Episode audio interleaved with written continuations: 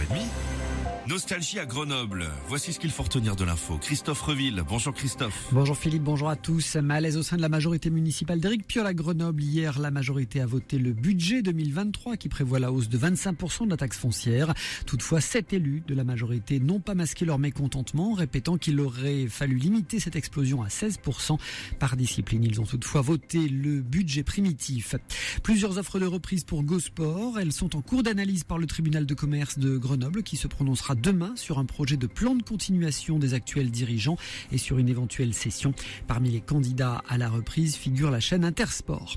L'avenir judiciaire de Pierre Palmade, la chambre de l'instruction de la Cour d'appel de Paris statue aujourd'hui sur l'éventuel retour en détention provisoire de l'artiste.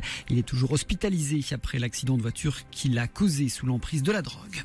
La météo sur Nostalgie avec Académénagement, votre spécialiste à Cessin depuis 1982. Avec des averses ce matin en pleine de la neige à 1400 mètres, voire 1100 mètres. Un peu plus calme cet après-midi avant une nouvelle dégradation en vue pour la soirée. Pour les températures, n'espérez guère plus de 11 degrés cet après-midi à Grenoble.